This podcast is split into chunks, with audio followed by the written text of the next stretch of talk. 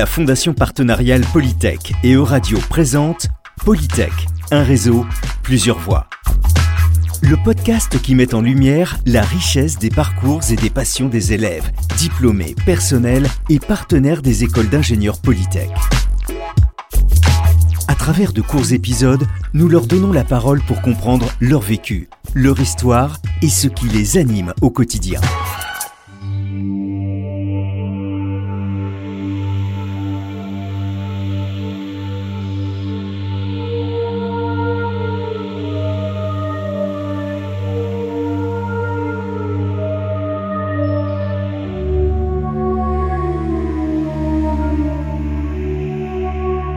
La science-fiction sauvera-t-elle le monde?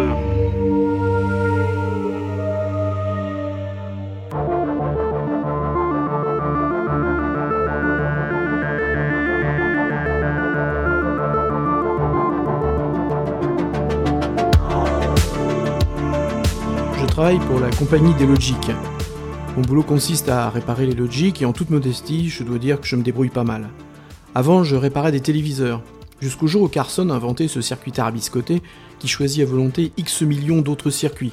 En théorie, il n'y a pas de limite.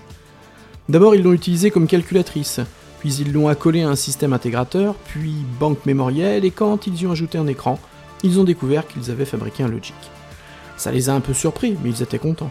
Ils en sont toujours à se demander tout ce que les logiques peuvent faire, mais en attendant, tout le monde en a un chez soi. Vous voyez le tableau? Vous avez un Logic chez vous. Ça ressemble à un poste de télévision, sauf qu'il y a un clavier au lieu de bouton. Vous y tapez tout ce que vous voulez obtenir. Il est relié à la banque mémorielle qui est un circuit de Carson tout équipé de relais. Mettons que vous tapiez station SNAFU, les relais de la banque se commutent et le programme que la SNAFU diffuse apparaît sur votre écran.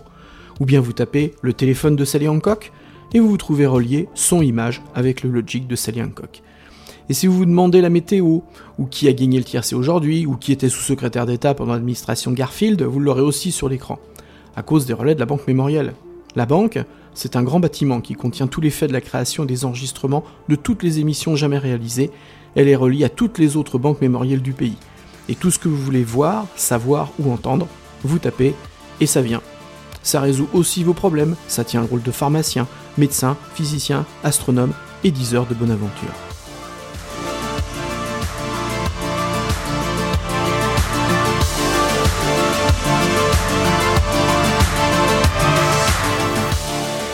Cette nouvelle, qui s'intitule Un Logic nommé Joe, a été écrite par l'écrivain américain Merle Leinster et fut publiée pour la première fois en mars 1946. Oui, 1946. À une époque où l'ENIAC, Electronic Numerical Integrator and Computer, première machine que l'on peut qualifier d'ordinateur, pèse 30 tonnes et occupe 167 mètres carrés au sol. Encore ne fait-il pas tout ce que fait un Logic.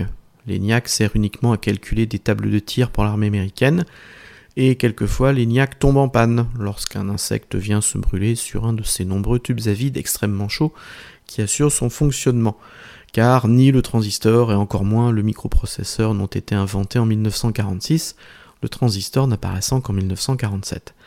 Et d'ailleurs, comme insecte se dit bug en anglais, vous connaissez désormais l'origine de ce mot célèbre pour qualifier un problème informatique. Revenons-en à Joe. Joe est donc un logic. Joe, lui, n'est pas tombé en panne, mais il se trouve que Joe souffre d'un léger défaut de fabrication.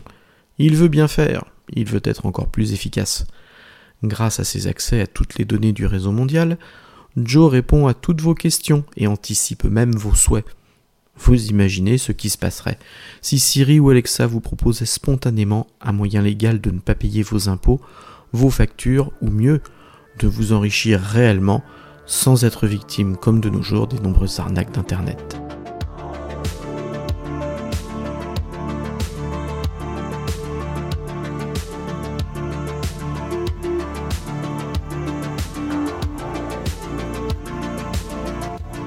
Au même instant, dans Monroe Avenue, un ivrogne tape quelque chose sur un logic public.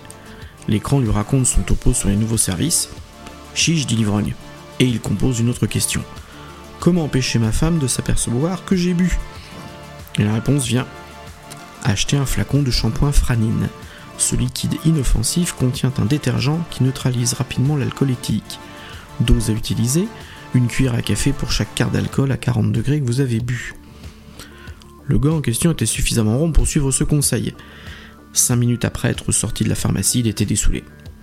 Suffisamment pour voir le parti qu'il pourrait en tirer. Il fit breveter Sobu, la boisson qui rendra votre foyer heureux. Et il serait le gars le plus comblé du monde s'il n'y avait pas les impôts sur le revenu.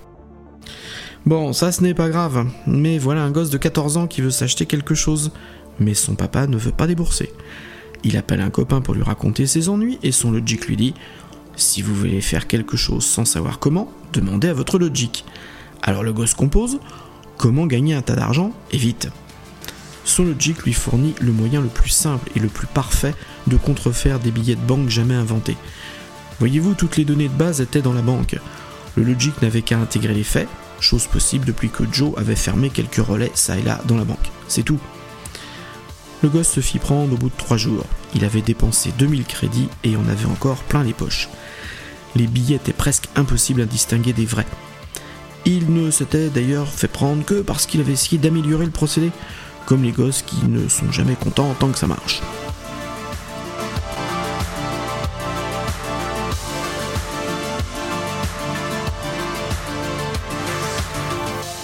Merle a donc été visionnaire dans cette nouvelle. Il décrit avec humour toutes les conséquences possibles d'un accès illimité à la connaissance de manière non raisonnée. Mais qui est Merle Né en 1896 dans l'État de Virginie et mort en 1975 dans ce même État des États-Unis, Merle est le pseudonyme de William Fitzgerald Jenkins. Moins connu en France qu'Isaac Asimov ou Arthur Clarke, il est par contre extrêmement populaire chez les anglo-saxons, grâce à une œuvre considérable de plus de 1500 nouvelles, romans et articles de tout style, allant des histoires de jungle dans la lignée de Tarzan, en passant par des westerns, des histoires de détectives, de l'heroic fantasy et de la science-fiction. Burlenster a abandonné le lycée pour devenir écrivain professionnel. En 1916, c'est possible grâce à de nombreuses revues comme The Smart Set, par exemple, qui publie Jack London, Scott Fitzgerald, mais également Dashiell Hammett ou Lord Dunsany, et qui publie aussi la première nouvelle de Merle Il a à peine 20 ans et ne cessera dès lors jamais d'écrire, faisant même partie du service de presse de l'armée américaine durant les deux guerres mondiales.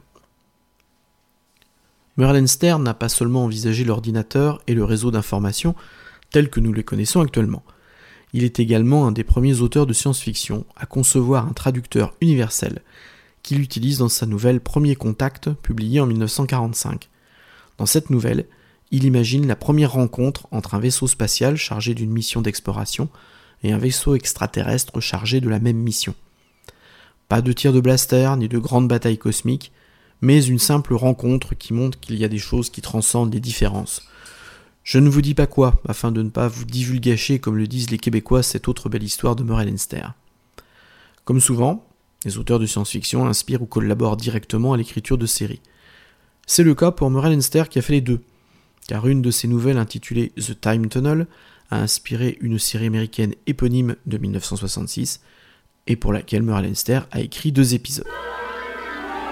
Two American scientists are lost in the swirling maze of past and future ages during the first experiments on America's greatest and most secret project, the Time Tunnel. Cette série, connue en France sous le titre Au cœur du temps, décrit les aventures de deux scientifiques inventeurs d'une machine à voyager dans le temps, appelée Chronogir, mais il reste bloqué dans les différentes époques qu'il visite. Il se retrouve ainsi au siège de Troie, ou le jour de l'attaque de Pearl Harbor. Jour d'ailleurs où le père d'un des deux savants avait été tué lors de l'attaque, et celui-ci se demande s'il doit le prévenir au risque de changer l'histoire. Le paradoxe temporel, la rencontre d'une civilisation extraterrestre, l'ordinateur, Merlenster a balayé les grands thèmes classiques de la science-fiction. Mais il est un des très rares auteurs à avoir anticipé notre monde numérique. On peut citer l'écrivain britannique John Brunner avec son roman Sur l'onde de choc, paru en 1975, qui a eu la même vision peut-être de notre avenir, qui est maintenant notre présent. John Brunner fera l'objet d'une autre histoire. Donc,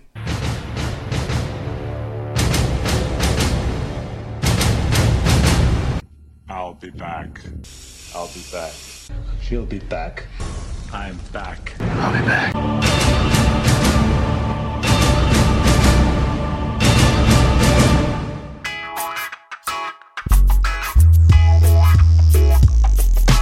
C'était Polytech, un réseau, plusieurs voix. Le podcast du réseau des écoles d'ingénieurs Polytech à retrouver sur vos plateformes de podcast préférées et sur euradio.fr.